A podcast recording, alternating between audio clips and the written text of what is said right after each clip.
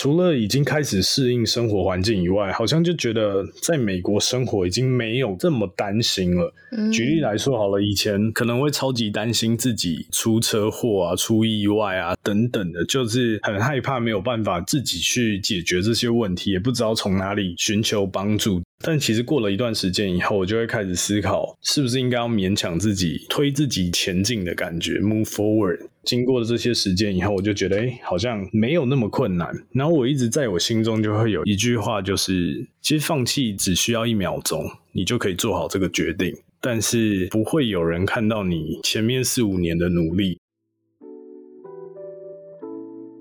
欢迎再次回到我们的九零 Radio，我是 LA Boy，你们的男孩 Jacob，我是来自天津，生活在波士顿的 Lucy。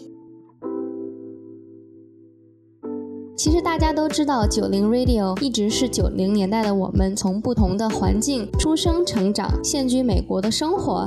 但其实我们都没有跟大家透露或分享过，到底是什么样的原因驱使我们选择放弃原本舒适安逸的成长环境，反而选择留在美国这样一个语言不通、文化不通的国度，重新播种并扎根生长。那今天呢，我们就来跟大家分享一下各自留在美国的几大理由。我自己个人就很好奇，Lucy，你在天津从小长大，在那个地方，有没有觉得说那个地方真的是你的舒适圈？当然啦，当然啦，自己成长的地方有自己的亲人、自己的朋友，所有的文化或者是饮食都是 original。Of course, is more comfortable。但是另外一些没有办法改变的大环境因素，其实是我选择来美国生活的一个很重要的理由。怎么说？最重要的一个原因，其实我选择这边是工作和生活的平衡 （life and work balance）。我记得我第一次的全职经历就是在美国，那时候来了才知道，其实全职四十个小时，真的就只做四十个小时。如果超时了的话，公司就会付你一点五倍工资，然后周日加班也是要给一点五倍工资的。所以，在美国工作不会说老板要求你加班，而是时间经理就会催着你走，说你要下班啦，赶紧去打卡拿东西走人。对对对对，在台湾其实也是，但是很多小型的企业吧，就没有那么的，有点像是游走在这个灰色地带，你知道吗？就是明明下班时间，但是老板也不说，事情又很多，那员工大部分都是当天的事想要当天做完，然后就会加班，可是又没有。加班费。那当时之后，我还回到了国内工作，也可能是因为我的工作性质，当时是大四，在一家教育机构做总裁助理。我记得当时上班是八点，下班之后还会有偶尔要陪老板出去吃个饭啊。即使是我周末不用上班，也需要帮他接一些电话呀，协助他参加一些活动。不过我当时的工资，说实话还蛮高的，所以是一份蛮不错的工作了。但是我这样听你讲起来，其实你在选这个工作的时候就知道他应该是没有什么休假的，因为你是总裁的，有点像特助吧，所以他有任何的生活上的需要或是工作上的需要，随时联系你，你都是 on call 的状态。不太了解，因为我其实是他的 working assistant，not life assistant。对，是这样说没错。但是其实我在台湾有一个非常好的女生朋友，然后她其实也是在做有点像是董事长的秘书啊，或者是什么这种类型的工作。然后常常假日跟他一起出来玩的时候，他就会接到电话，就说哦，老板可能要干嘛，然后他就没有办法说安排那种两天一夜的 trip 去太远。他就必须要随时 stand by。只能说我当时那个总裁他是选择在周末也要去工作的，所以如果他不去工作的话，其实我是没有事情的，我不会去接手一些他生活的东西。嗯，and that's the reason why 他配你比较高的薪水。Not necessarily, I feel like. 现在回想起来就觉得，I'd rather have some time to take a rest more，就是你不用给我那么多的钱，给我休息。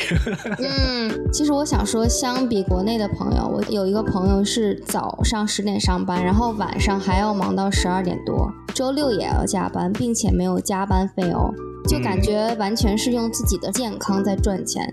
其实这个现象现在蛮普遍的。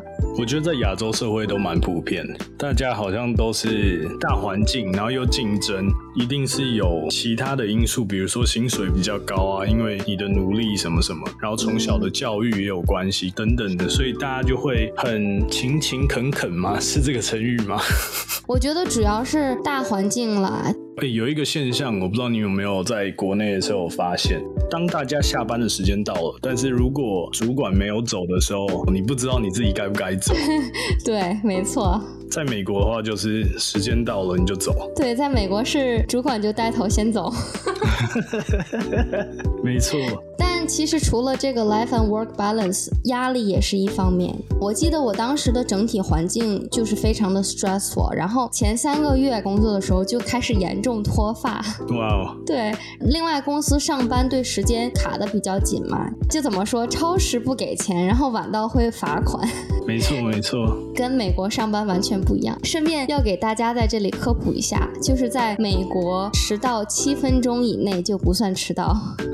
有这种事吗？我完全不知道哎。就比如你上八点，你在八点零七之内打卡就不算迟到，就算正常的上班时间。Is that for every companies?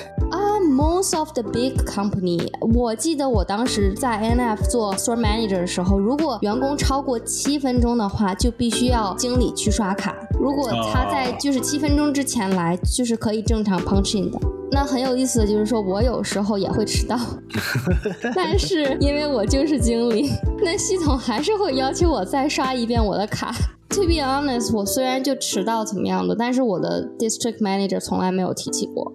其实讲实在的，你讲到在美国工作上班时间跟下班时间，我们自己的公司就有弹性三十分钟。哦，虽然讲弹性三十分钟，但是我的同事都超过那个弹性三十分钟，但也没怎么样。哦，就是很夸张，比如说我八点半表定要上班，弹性三十分钟到九点。好像他可以到快十点姗姗来迟这样，然后也没有怎么样。老板心里想了，You better say actual hours。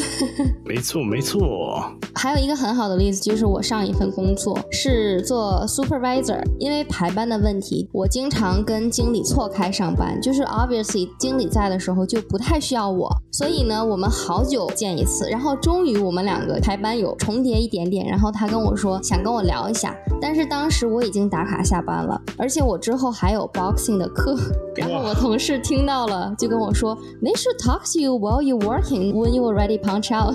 然后经理听了就说啊，还是我们改天再聊吧。所以就感觉美国其实整体的这边氛围就是上班下班分得特别特别的清楚。如果我不在上班，Do not even bother me。嗯，也是也是。其实你刚刚讲到工作的一连串环节，让我不禁回想起在台湾工作的样子啦。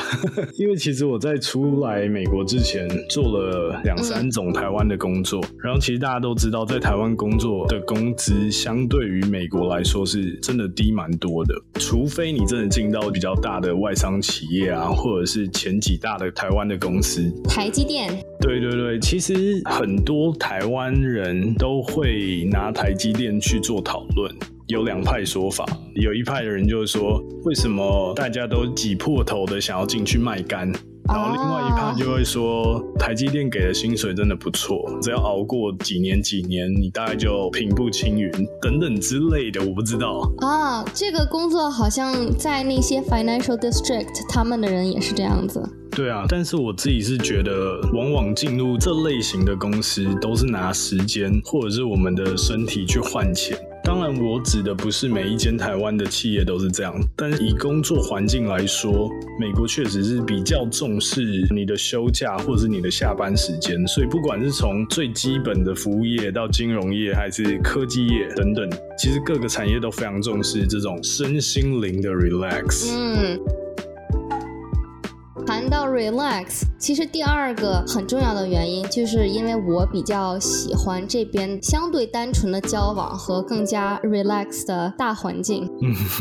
怎么说单纯？你知道的，就是同事之间都会打招呼呀，然后说早上好啊等等，对吧？不是啊，你们在天津都不打招呼的。Oh my gosh！我记得当时我大四的那份总助的工作，前几天到公司遇到同事，就早上问好，大多数人都不理我哎。那他们都在干嘛？忙手边的事还是？没有，就是我们从一个走道走过，然后我会说 Hey good morning，然后他们就 ignore me。At least 没有 anything back or louder to make me realize。然后我就想说，这种人是有多小气啊？就是问一句早上好会死吗？嗯，哇，这个工作环境实在太差。对啊，所以感觉美国的工作环境真的是比国内的友善太多。另外一个我觉得蛮不同的，就是在美国同事之间的关系都蛮好的。你的同事可以是你的放松聊天的人，大家很多时候下班会小酌一杯啊，或者是在上班的时候聊聊家长里短之类的，还蛮贴心的。我也是这样感觉啊，至少在我现在工作环境相处起来，其实大家都还不错。但其实这个 there's no big difference between 在台湾工作跟在美国工作，在国内都很逗的，就是明争暗斗，对大环境不是很友善。在台湾的话，很常看到我的朋友发一些 Instagram 的 Story，跟他同事在面玩乐，就是你会觉得那个环境是很好。在美国跟在台湾其实差不多，不仅仅是工作啦，生活上也是一样的。我记得我每次从 Boston 到我天津的家，去机场的路上，在 Boston 提大箱子，经常会有人 offer 我要不要帮我提，或者是有的人直接就帮我提好了。然后搭了飞机到国内，下飞机到我。回家的那一路，所有的男人只是在看我。他们看你是只是单纯觉得，哎，有个美丽的女生经过了，然后看一眼，然后其实没有要帮你这样。就是他们 staring at me，我觉得他们也可能会想一下，可能这个箱子对小姑娘来说还挺重的，但是大家都没有帮忙。嗯，我觉得和当时的国内形势有关吧。现在在慢慢的改变，可能当时大家的戒备心都会比较强，有。很多骗子，你知道吧？然后你帮了他，反而会惹麻烦，这种，所以大家都会比较有芥蒂心。嗯，对，美国也超多的啊。但是我觉得美国热心帮忙的人还真的蛮多的。我的感受来说，其实美国就有很多那种 homeless 会跟你要钱啊，怎么样？我倒没有觉得美国人特别有太多的防备，应该说他们从小到大就与这些人生活在同一个时空，所以他们可能会觉得就是已经很习以为常。而且蛮特别的一件事情就是，大家可能会觉得那种无业游民啊，或是那种走在路上无家可归的人等等，可能会攻击你啊或者什么，但其实美国的 homeless 基本上都不会。会攻击别人，顶多他们很烦，就是会一直不断的跟你一直讲话，然后跟你要钱啊。但除此以外，其实 homeless 不是那么危险。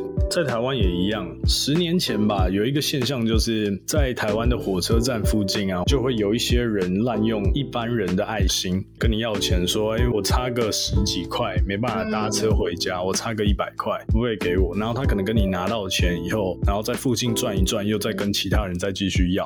然后这件事情在很前一阵子的台湾的时候，就有蛮多这种类似的案件就会一直出来，所以导致于大家可能在大环境里面就会比较有防备心一点。我觉得 homeless 也有好人和坏人吧，也不是说我们不能 stereotype 说所有的 homeless 都是坏人，也不能一概说所有的 homeless 都是好人。除了工作以外，我觉得在生活方面也有一个很大的自由度。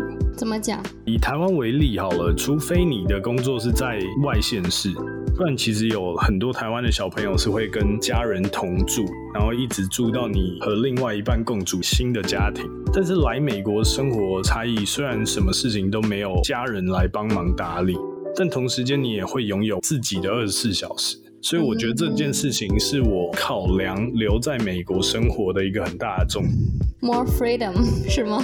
对啊，你不会觉得你在天津生活的时候受到家人的一些影响？其实我的另外一个个人原因来美国，其实想摆脱家里人给我的保护或者是影响，来美国自己发芽，找到自己的机遇，更像是来美国证明我自己，成为一个我所认为会更优秀的自己。我常常就是听我身边的好朋友们，不管男生女生，当他们在谈对象的时候，相信很多听众可能也会有深深的感受，就是每天你下班以后，就是还是想要跟你的另一半继续约会，或者是可以同住在一个空间，但是在台湾的某些家长是不能够接受这件事情，所以那个相对的自由度就会被限缩，跟你讲的一样。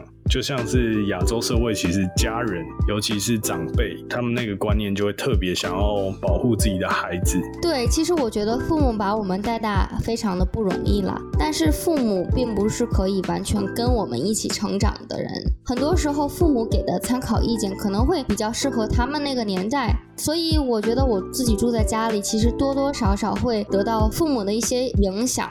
Totally agree。小的时候，我往往要做一件事情，好了，我的父母都会先 challenge me，就是他们会说你要怎么做，就是会丢给我 teasing you。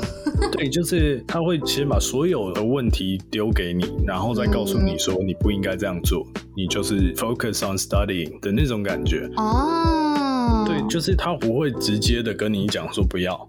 但是他会先丢给你很多对你当时年纪来说很巨大的问题，或者是你根本没想过的问题，然后让你自己打退堂鼓，最后再跟你说，I just told you don't do that。哇，我感觉我的父母可能会比较开明一些，都比较支持我的。所以我一直都很渴望自由，有有一种爱情诚可贵，自由价更高。跟大家分享一个蛮有趣的故事。其实我有一个非常好的女生朋友，她跟家人的关系其实一直都算还可以。但是呢，因为被限制很多生活的自由度，而跟家人开始闹矛盾。因为上一代的父母亲可能都会害怕自己的女儿啊和她的男朋友同居以后会受到委屈而被欺负等等。所以呢，我的那位女生朋友家里的不成文家规就是不能同居，也不能晚归。但我相信这件事情，其实在听的很多听众现在正在经常。的发生，为了这种事情而跟父母吵架。其实来美国生活以后，真的会发现你的自由度高很多，不仅是人际交友方面啊，也包括你的工作选择、你的人生方向，还有你生活各种大小事情。所以对我来说，继续留在美国生活，可能是一个对的选择。说到生活，Jacob，你有没有觉得，其实在美国，我们的生活开销会比较低呀？没有，没有吗？完全超高的，好不好？你怎么会这样说？我觉得现在通货膨胀啦，可能生活上的开销会上涨的很厉害。但是我记得我当时来美国打工的时候。我应该就带了六千美金过来吧，然后我三个月六千美金还没有花完，相当于我挣的钱全部可以拿回国。我觉得要看是什么思维去思考。如果你单纯讲说同样吃一餐饭这件事情的角度去思考的话，在美国贵爆喽。嗯，我觉得如果同样是六千块钱，在国内可能买不了什么东西，那如果是在这边六千美金的话，可以买很多很多的东西。就举个例子来讲，买一个吹风机好了，在美国，Dyson 是六百块钱。如果你的工资是六千美金的话，那你只需要用你一个月十分之一的工资就可以买到 Dyson 的 whole set。如果在国内赚六千人民币的话，你买这个东西，因为要有个汇率嘛，价值四千人民币，那就是你 more than half of your salary。哇，差太多了吧！我这样不禁思考到，大家如果想要买一个 Dyson 吹风机，不就要存个三个月的薪水？You can buy it without 半个月不吃饭就可以买到呗。再举个例子来讲了，我觉得其实这边的蔬菜水果会明显的比国内贵，感觉美国这边的水果蔬菜会明显比国内的贵了，可能一簇 parsley 就四五块美金现在，然后国内的话就几毛钱。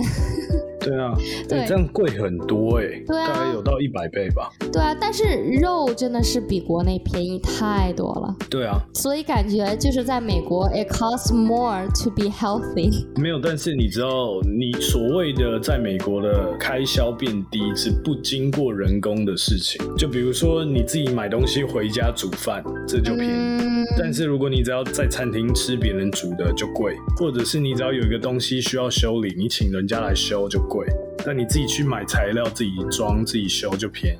其实我并没有很认同在美国生活开销很低，因为其实以生活来讲，你会觉得如果你换算成数字的话，你吃一餐就可以在台湾吃三餐午餐。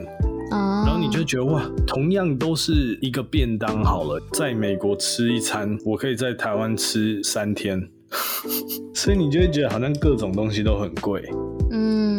嗯。然后还有另外一个点，就是在美国工作，你赚到的美金收入账面上你会看起来好像真的赚的很多，但是其实很大一部分都交给了政府。其实这也是为什么在美国生活质量比较高。它除了在美国会有更新鲜的空气和水之外，这些大部分的税都使我们的社区更加的完善，而且使我们的医疗更加的先进。嗯，没错。像是在美国，无论住在哪里，都可以在家里附近找到 playground 啊，然后免费的图书馆啊。像我比较热爱 outdoor 嘛，这些登山、跑步的 trail 更是应有尽有。医疗就不用说了，尤其是在心理疾病的对待啊、康复诊疗啊，或者一些疑难杂症等等，美国真的是世界领先的水平。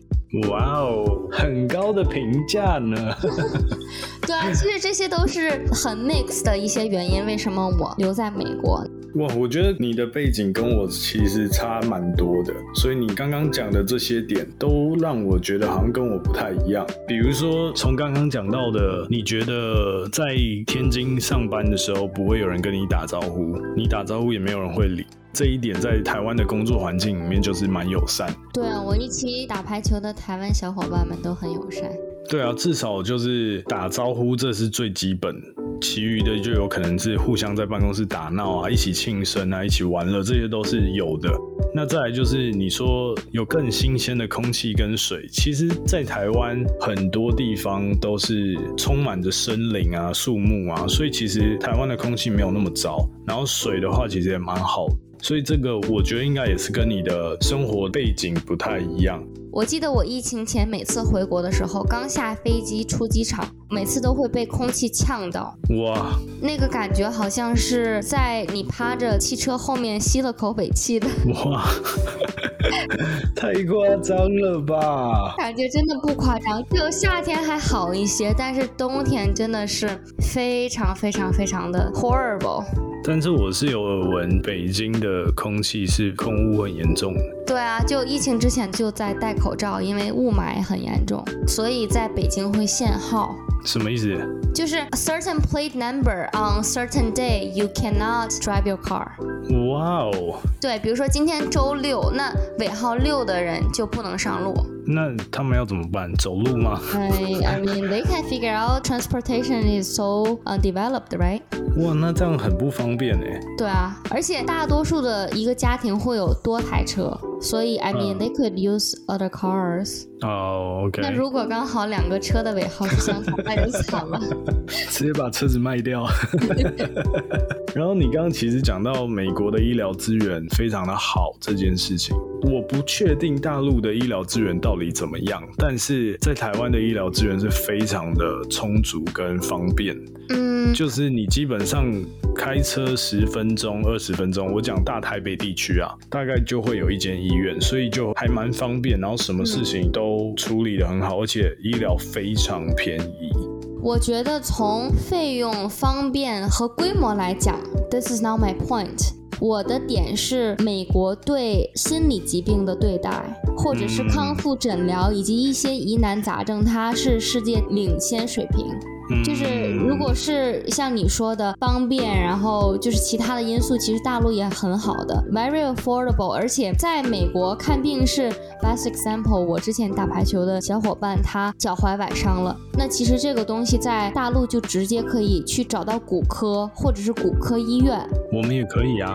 但是在美国，你就要先进一二哦，这样很麻烦啊。对啊，就是先进一二，然后再骨科的专门的医生过来，然后再去他们的 department whatever。那就跟我之前一样啊，我就蛀牙嘛，嗯，然后我进 emergency，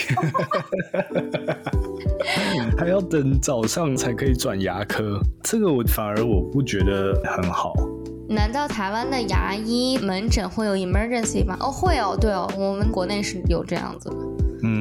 嗯，对，想想也是哦。任何的医院都有 emergency。我可能指的是，我知道你想表达是他们有很高的水准在医疗产业方面更领先。对，就是各种技术吧，医疗技术或是医疗器材，或是一些更精细的手术啊，比较大的东西都是领先的这样子。没错，没错。Another good example 是在美国，大家都很注重牙齿健康，像是每半年就会去洗一次牙呀，然后做一次牙齿检查。在国内就没有那么的频繁，就是个人去专门的地方去洗牙，而不是这个 guaranteed 的。嗯，哇，我真的觉得这集跟你聊完下来，我不是认识美国更多，是认识中国大陆地区更多啦。说真的，台湾的很多生活环境都跟美国很像。你说洗牙这件事也真的是，我也是半年在台湾洗一次牙，会定期去。反而来了美国没洗过牙是吗？对，我反而来美国就因为不知道嘛，所以就不会去做这件事情。那 Jacob 让你留在美国的一些原因是什么呢？除了以上刚刚我们讨论的这些，To be honest，我到现在其实还不确定可以待多久。当然是因为身份啊，Green Card 的关系。但是打从我毕业的那一天开始，其实我就一直在思考，到底是要继续留在美国，还是要回台湾工作。但对于我个人的理由来说，我从决定来美国念书的那一刻起，我就知道我毕业以后想要留在美国工作。嗯为什么呢？其实，在台湾也有很多，包括我身边很好的朋友，他其实是很有能力可以念书的，甚至是很想出国发展的，但是因为家里的原因，可能没有办法 sponsor 他。所以我一路以来花了非常多的时间，从准备考试到来这边学习，到找工作，到在这边工作，一路以来花了很多时间跟钱。当然，你做了这个决定，你必须要舍弃掉很多有形跟无形的东西，比如说你在台湾跟那群台湾很好的朋友的友谊，或者是你的家人，就变成你不太可能跟他们一起生活了。你必须要开始自己的新生活。没错。对，所以其实回想起来，经历过这么多事情以后，除了已经开始适应生活环境以外，好像就觉得在美国生活已经没有这么担心了。举例来说好了，以前可能会超级担心自己出车祸啊、出意外啊、生重病啊等等的，就是很害怕没有办法自己去解决这些问题，也不知道从哪里寻求帮助之类的。但其实过了一段时间以后，我就会开始思考，是不是应该要勉强自己推自己前进的感觉，move forward。经过了这些时间以后，我就觉得，哎，好像没有那么困难。然后我一直在我心中就会有一句话，就是。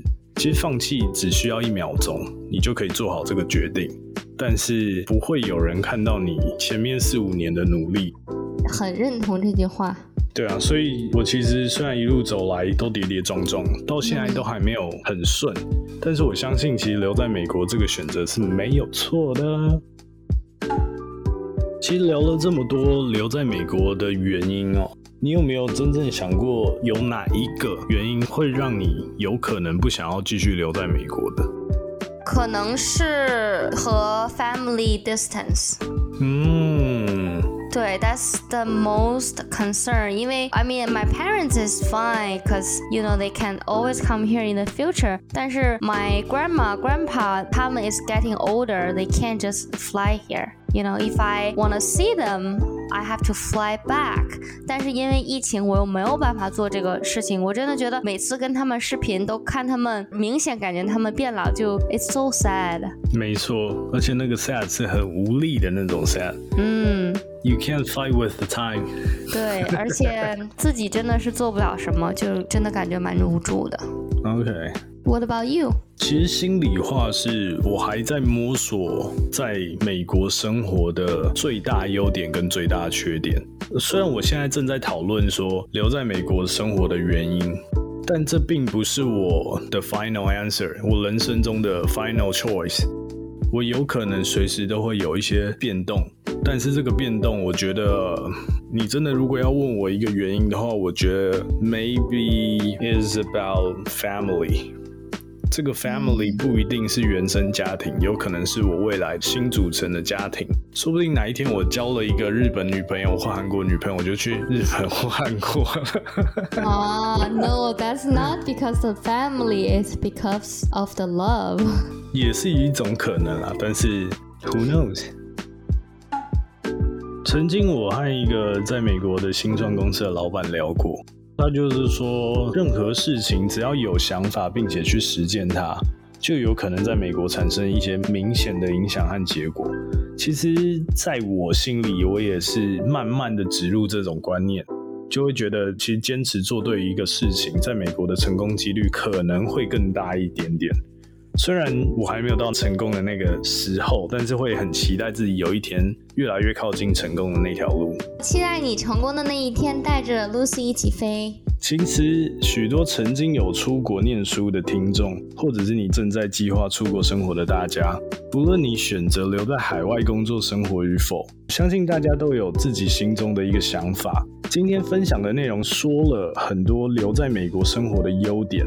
但这并不是一个标准的答案。做一个你认为对你之后的人生不后悔的选择，那才是最重要的哦。九零 Radio，我们下次见喽，拜拜。拜拜。